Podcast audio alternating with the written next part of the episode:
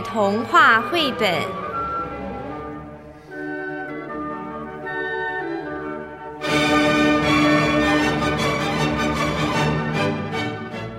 六，胡桃钳。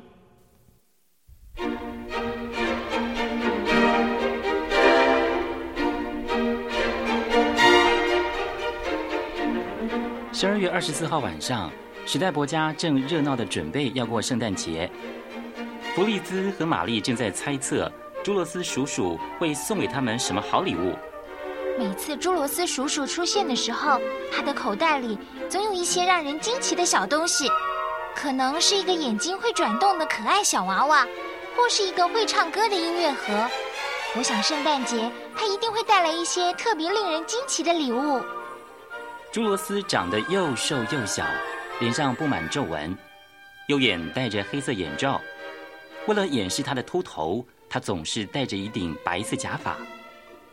朱罗斯叔叔很聪明，他尤其对时间啊、钟表啊什么的格外在行哦。不论什么样子的钟表坏了，他都有办法修好。大家都还以为朱罗斯叔叔以前是个钟表匠呢。今年圣诞节，朱罗斯叔叔可能会送我一座玩具城堡，里面有许多可以移动、穿着制服的士兵。那些士兵会发射炮弹，让城堡像生气一般的发出吼声。我希望朱罗斯叔叔送我一个美丽的花园，花园中有一个好大好大的湖，天鹅在湖里游来游去。孩子们，来看看你们的圣诞礼物吧！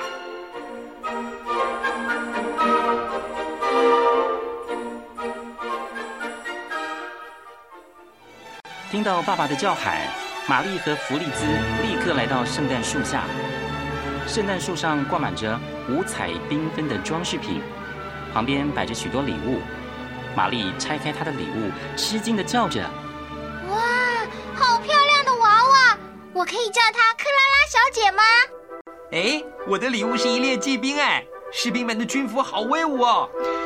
你们快过来看，这是朱罗斯叔叔送给你们的礼物。哇，是一个玩具城堡。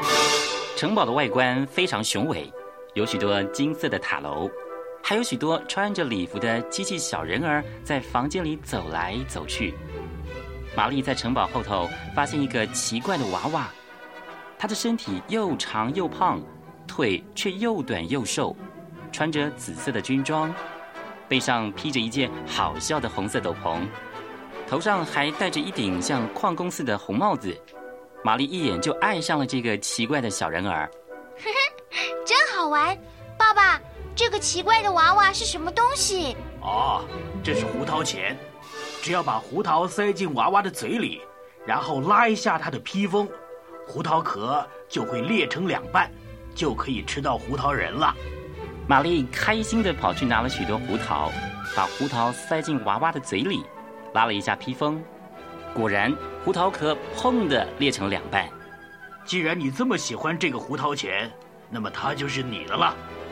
弗里兹也跑来玩，可是他玩得十分用力，一直拼命拉扯着胡桃钳的披风。突然，咔嚓一声，胡桃钳掉下三颗牙齿。啊，可怜的胡桃钳娃娃！玛丽一急，立刻把娃娃从弗利兹手中抢过来。只见那个娃娃的下巴掉了下来。嗨，烂东西，这么不管用，丢掉算了。不，不能这样。你看他那么可怜，他一定很痛。玛丽很快的捡起那三颗牙齿，用强力粘胶将它们粘上，并且替它包扎。包扎好后，玛丽把胡桃钳娃娃轻轻的放在手背上，像哄孩子似的前后摇摆。你还痛不痛？可怜的胡桃钳娃娃，别怪弗利兹，他一向都很粗鲁的。好啦，孩子们，快把玩具收好，放进橱柜里，该上床睡觉了。史代伯家客厅里有一个很高的玻璃柜，里面放着孩子们的玩具。弗利兹把玩具骑兵放进柜子里，玛丽也把洋娃娃放在一个角落，却把胡桃钳娃娃拿在手上。只要再一下下就好，妈妈。我只要再多一点时间整理，等全部的玩具都放回去，我一定马上上床。嗯，好吗？那你要早点去睡哦。我会的。玛丽拿起胡桃钳娃娃，轻轻的安抚它。哦，可可爱的小胡桃钳，我会想办法把你的牙齿装好，把你的下巴放回原来的位置。朱罗斯叔叔一定知道该怎么做。当玛丽提到朱罗斯叔叔的时候，她感觉胡桃钳好像露出一个惊慌的表情，同时眼睛射出一道绿光。唉，我真傻，一个木头娃娃怎么会对我做什么表情呢？但是我真的好喜欢它，所以我会尽量照顾它，直到它完好如初。接着，玛丽对她的新娃娃克拉拉小姐说。克拉拉小姐，我想请你帮个忙，请你挪出你的床，给这位受了伤的胡桃钳先生，好不好？玛丽把洋娃娃放在沙发上，然后再把胡桃钳放进橱柜中的小床上。当她准备去睡觉时，突然听见一件窸窸窣窣的声音从房间的每个角落传来。这个时候，墙上挂钟的指针指向十二，但是她没有敲。挂钟的滴答声大了起来，好像在说着：“钟在走，钟在走。老鼠王有一双敏锐的耳朵，敲吧，大声点，老鼠王要来了。”挂钟敲了十二下，突然，玛丽惊讶地发现，时钟上的猫头鹰变成朱罗斯叔叔。接下来，更可怕的是，一群老鼠从房间的每个缝隙钻出来。最后钻出了一只长了七颗头、戴着皇冠的老鼠王，它不停地发出尖锐的嘶嘶声，好像在命令老鼠大军朝玛丽攻击似的。玛丽吓得向后退了几步，突然“砰”的一声，她的手肘撞到橱柜，把玻璃打碎了。这时，她看到橱柜中有一道光射出，胡桃钳娃娃跳下来，大声喊着：“一群笨老鼠，快给我闪开！”别在那吱吱喳喳的！橱柜中的玩具骑兵和鼓手也齐声高呼，连玛丽的新娃娃克拉拉小姐都拔出刀来。胡桃钳先生，您受伤了，别出去作战，就让我为您效力吧。不，我一定要站在军队的最前方。在大桌子底下，老鼠兵团也在整军。七颗头颅的老鼠王正在发号施令。不久，战争便展开了。胡桃钳转身朝向一位老将军，用他摇动的下巴吃力地说着：“我知道你是一位很勇敢又有经验的将军，我相信你一定可以击败敌人的。现在，去执行你的任务吧。”老将军立刻吹起口哨，弗利兹的骑兵立刻排成一列，炮兵部队砰砰砰地开火，老鼠大军也展开猛烈的反击。他们用尖牙和利爪把玩具士兵们扯得浑身是伤，战况对胡桃钳大军实在不利。等胡桃钳的部队一直撤退到玻璃柜的前方时，能作战的士兵已经不多了。老将军、骑兵、鼓手，你们都到哪去了？结果只有一小群姜饼人应声。他们虽然很勇敢，但是都不堪一击。很快就被老鼠们咬成了碎片。胡桃钳被敌人重重围住，克拉拉小姐在一旁观看，紧张的差点昏倒。老鼠大军很快的抓住了胡桃钳，胡桃钳一边挣扎一边大喊：“给我一匹马，快给我一匹马！”哈哈哈哈哈！你是逃不掉的。老鼠王从他的七颗头同时发出胜利的尖锐叫声。玛丽在一旁着急的叫嚷着：“啊，我可怜的胡桃钳！”玛丽脱下她左脚的鞋子，丢向可恶的老鼠王。老鼠王露出狰狞的牙齿，朝玛丽走来。玛丽一急便昏了过去。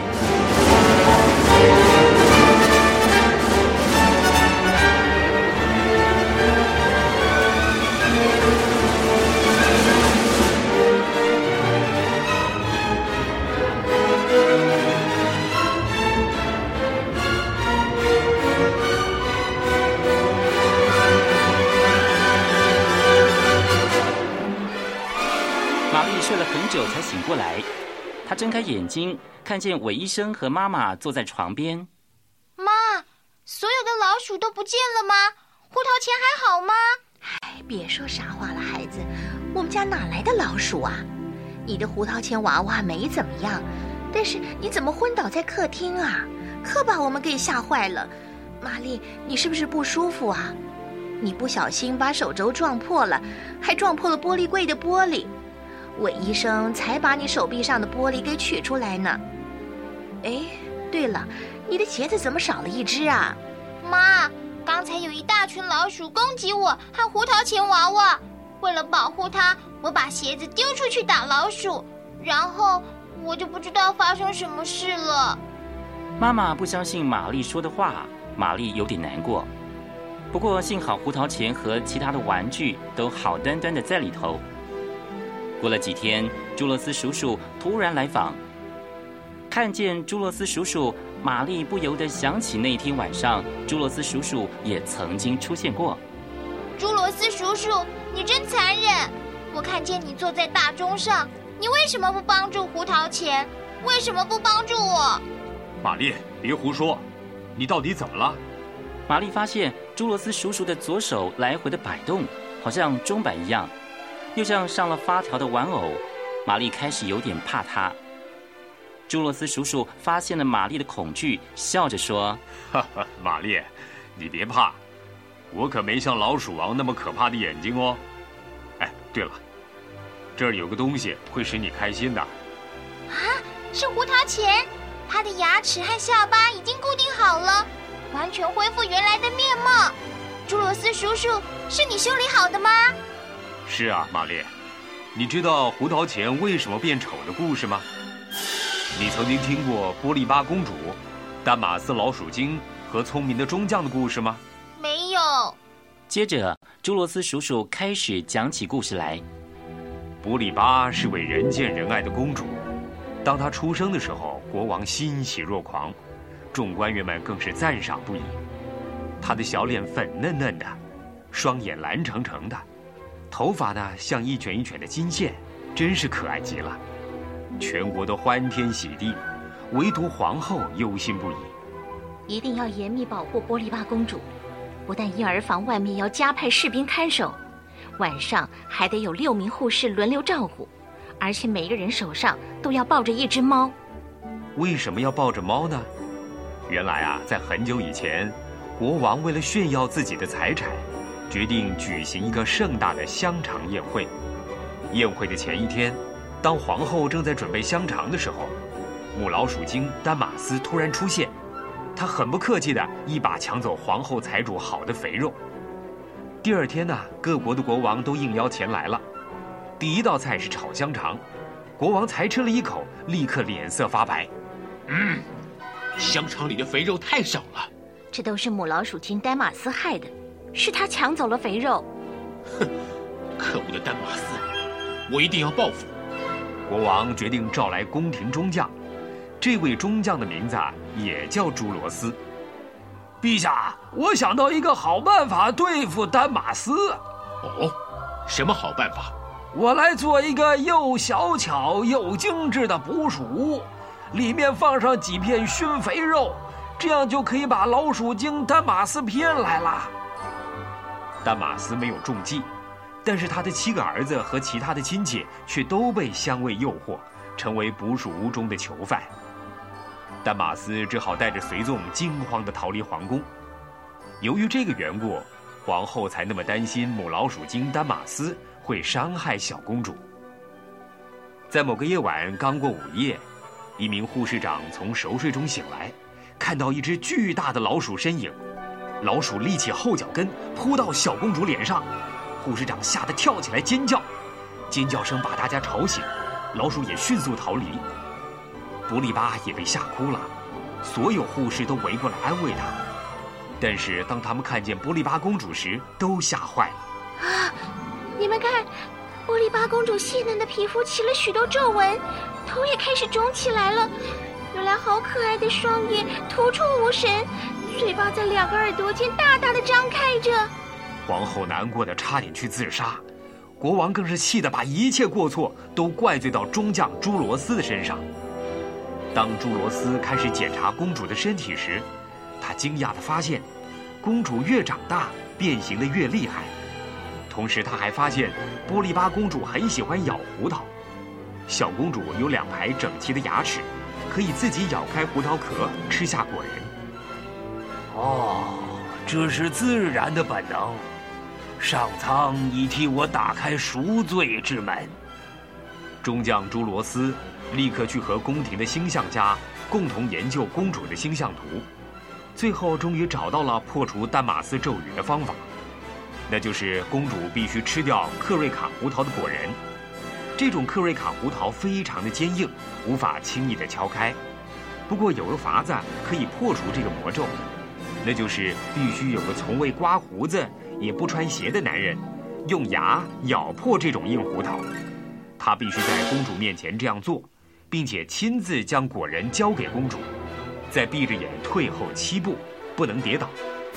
朱罗斯于是和星象家一起去寻找这个男孩，但是他们旅行了十五年，还是没有找到。最后，朱罗斯和星象家一起回到家乡纽伦堡，并且将寻找男孩和克瑞卡胡桃的事。告诉他唯一的亲人，也就是他的侄儿克里斯。叔叔，我就是你要找的人了。我有一口强壮的牙齿，而且从未刮胡子，也没穿过鞋，而我刚好也有克瑞卡胡桃。你怎么会有克瑞卡胡桃？几年前的圣诞节，有个陌生人带着一袋胡桃来卖，没想到他的胡桃袋被一辆马车碾碎了，可是却有一颗没碎。当时我觉得很好奇。那个陌生人对我说：“如果我能拿出西元一七二零年代的银币，他就卖给我。”当时我的口袋里正好有他想要的银币，于是我便买下那颗胡桃。那颗胡桃就是克瑞卡胡桃。让我看一看。要是那颗胡桃真的是克瑞卡胡桃，上面会刻着“克瑞卡”三个字的。怎么样？胡桃上面有刻字吗？啊，有啊。真的刻了“克瑞卡”三个字，嗯，没错，这就是克瑞卡胡桃。于是中将朱罗斯带克里斯进宫，只见他接过克瑞卡胡桃，放在齿间，用力一拉自己的马尾，果壳便咔嚓一声散落一地。他干净利落地剥开果粒，有礼貌地将果仁呈给公主，然后就闭上双眼，向后倒退。公主一吞下果仁，立刻恢复她原有天使般的面容。然而，就在克里斯小心地踏出第七步的时候，突然母老鼠精丹马斯悄悄地钻了出来，把克里斯吓得往后摔了一跤。克里斯马上变形，像公主以前一样，他的身体变得又皱又小，头变得很大。不过，克里斯的鞋钉也刺进了丹马斯的喉咙。咬破胡桃的敌人，不久以后你也将死去。我的小儿子将带着七顶王冠来取你的性命，替他的母亲报仇。听完朱罗斯叔叔的故事，玛丽相信胡桃钳娃娃其实就是朱罗斯叔叔的侄儿，因为受到丹马斯的诅咒才变成木偶，而且他也相信那天晚上亲眼所见的大战也和朱洛斯叔叔所说的故事有关。玛丽对着胡桃钳说：“你就是克里斯吧？请你相信我，我会去找叔叔，要他尽一切力量来帮助你。”胡桃钳依然静止不动，但玛丽好像听到一阵轻轻的叹息声：“我的小天使，如果你属于我，我也将属于你。”有一天半夜，玛丽突然醒来，她看见老鼠王正从壁洞中钻出来。哦，老鼠又回来了快点把你的糖果、蛋糕和饼干通通给我，否则我就咬坏你的胡桃钳！玛丽被吓得说不出话来，但为了救胡桃钳，玛丽只好牺牲自己心爱的小点心。傍晚时，她把饼干、蛋糕分成许多小块，散在玻璃柜四周。玛丽趁没有人在的时候，把胡桃钳抱下来。哦，亲爱的胡桃钳，我能为你做什么呢？这时候，胡桃钳在玛丽的手里动了动，甚至开始说话：“亲爱的朋友，我要如何感谢你为我所做的一切呢？其实，你只要给我一把锋利的剑，我一定能打败老鼠王的。一把剑，我该上哪儿去找一把剑呢？啊，对了，去找弗利兹帮忙。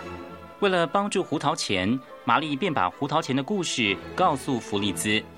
弗利兹，你可以给胡桃钳一把剑吗？好，我就把陆军上校的佩剑给他吧。谢谢你，弗利兹。有了这把剑，胡桃钳一定可以打败老鼠王的。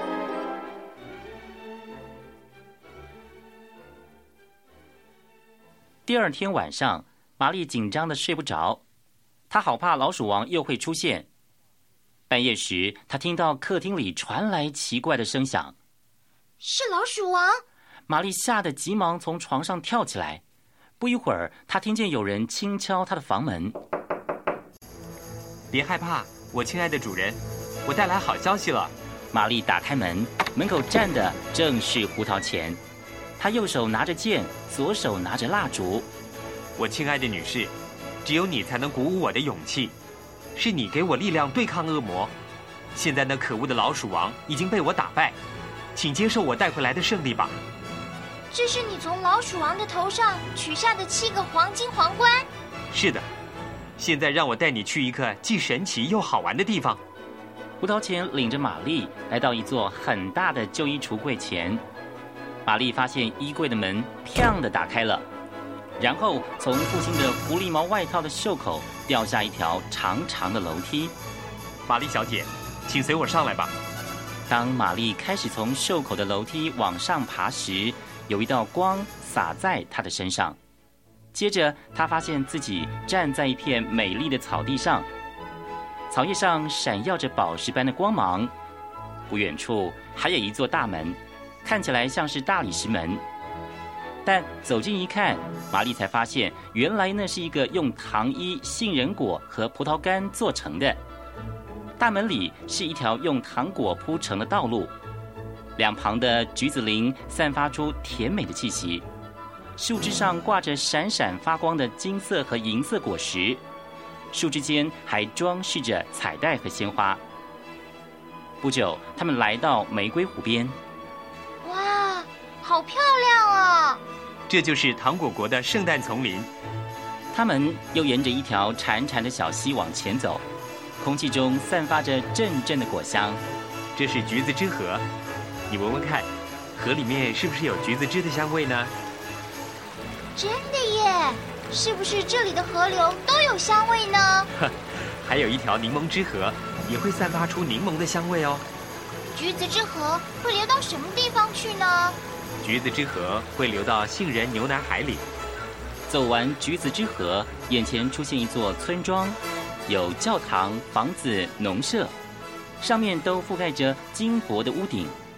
许多房子的外墙还涂满着柠檬皮和杏仁果粒。这里是江饼村，这里的居民啊都长得很好看，但是他们的脾气都很坏。为什么呢？因为他们都有牙疼的毛病啊。离开了江饼村，他们来到一条泛着粉色波纹的河边，河上有可爱的天鹅在游泳，还有成群的鱼儿在水面上拍打着闪闪发光的波浪。我们一起搭船渡过玫瑰湖，去我的城堡吧。可是河上又没有船，我们要怎么过去呢？哎，这个容易。胡桃钳拍了拍手，从波浪里升起一辆贝壳形状的小船。前面有两条金黄色的海豚驾驶着，即使在飘着玫瑰花香的水面上，水面上有一张甜美的脸，那是波利巴公主吗？亲爱的玛丽小姐，那不是波利巴公主，那是你自己的倒影啊！他们下了船，往前走没多久，便看到一座雄伟的糖果城堡。胡桃钳带着玛丽走进糖果城堡，四周传来悦耳的声音。许多美丽的男孩和女孩围在他们的身边，玛丽觉得自己好幸福，仿佛驾着一朵云越爬越高。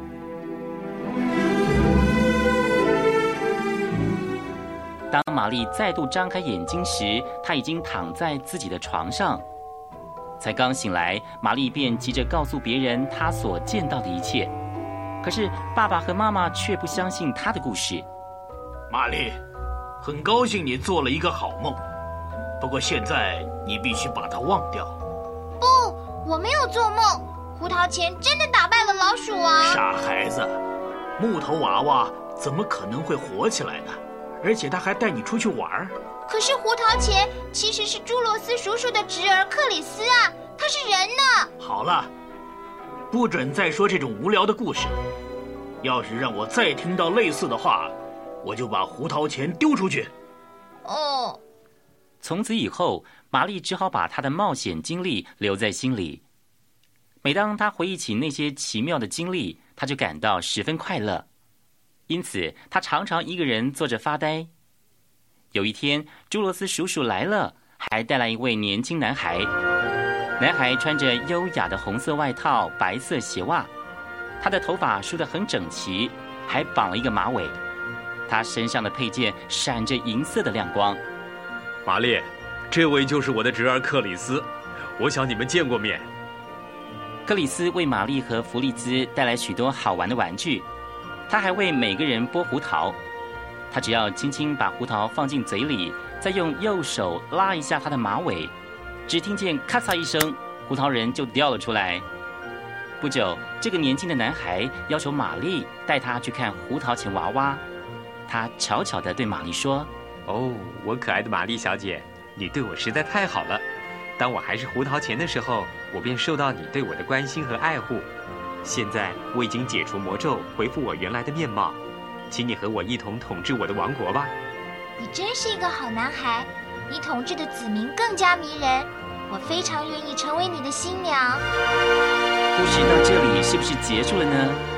你猜的没错，没多久，玛丽便有了一个非常特别的婚礼。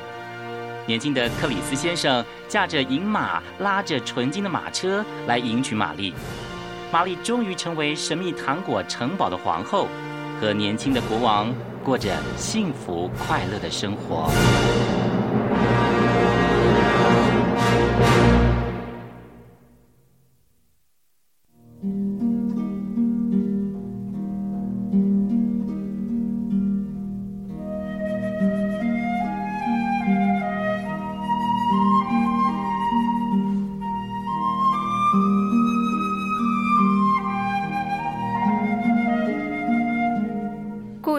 说完了，接下来让我们聆听几首精选曲目。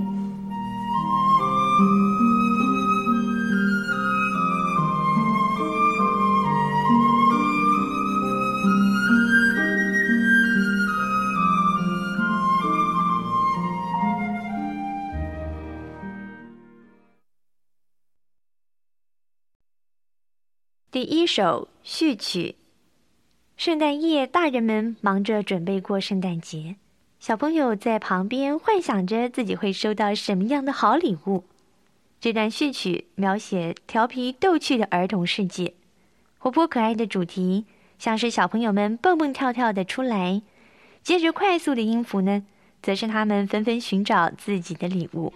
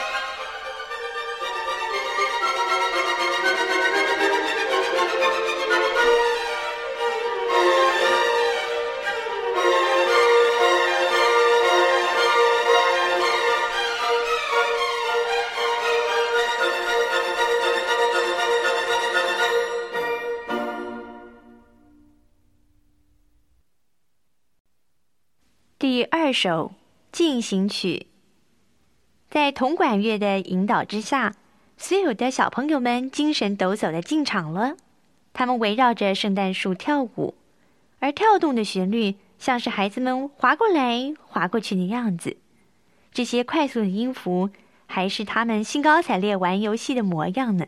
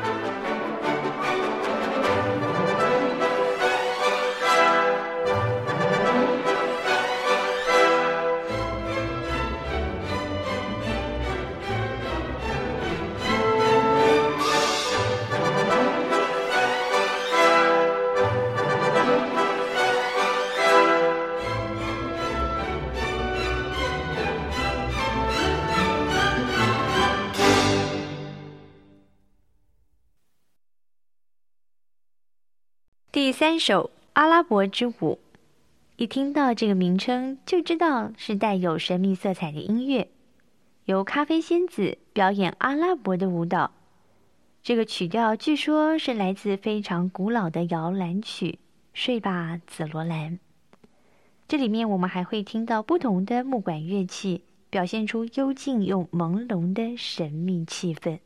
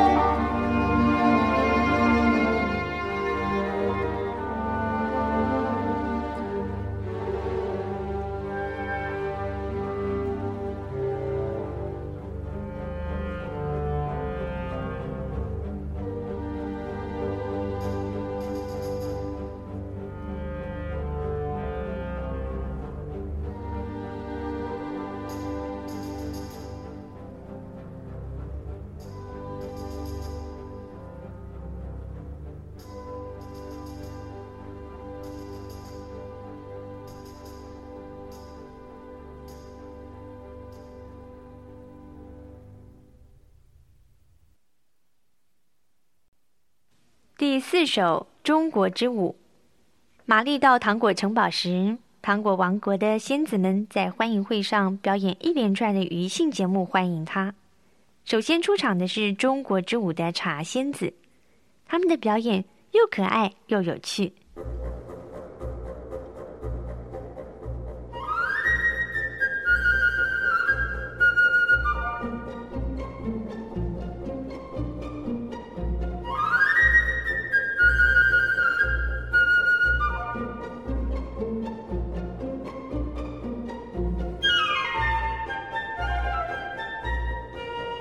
第五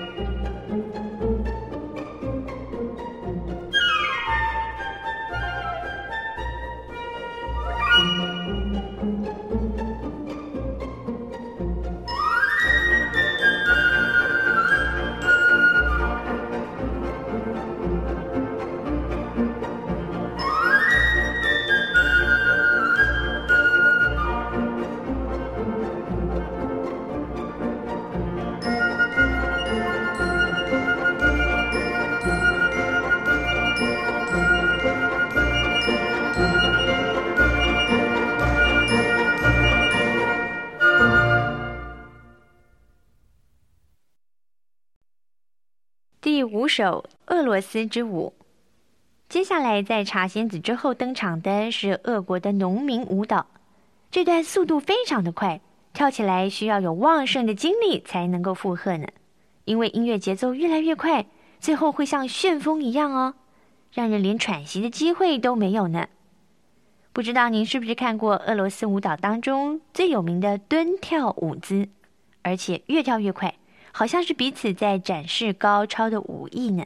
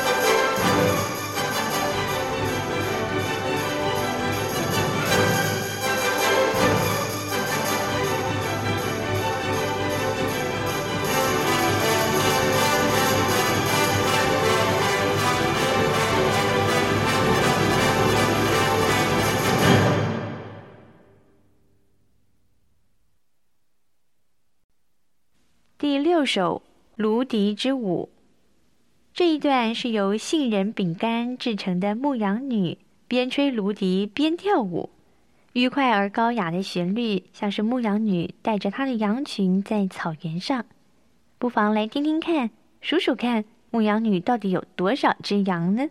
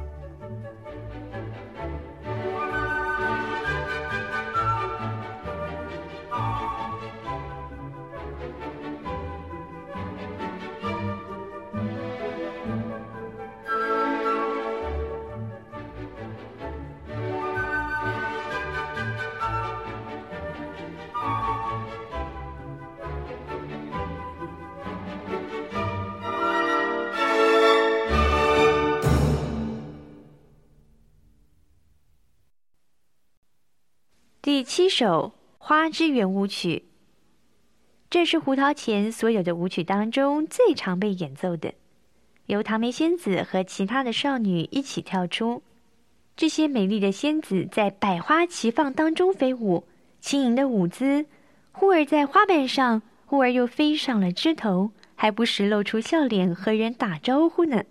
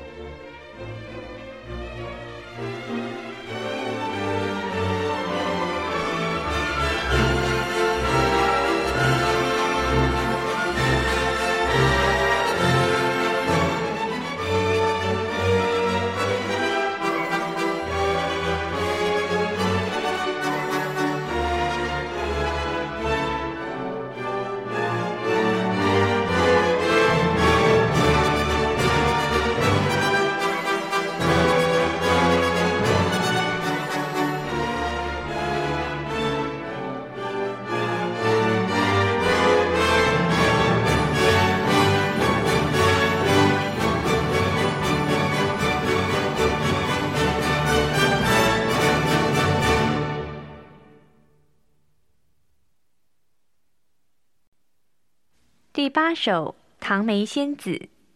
这首乐曲运用了音色亮丽、轻巧的钢片琴，这项乐器还是第一次被运用在音乐作品当中哦。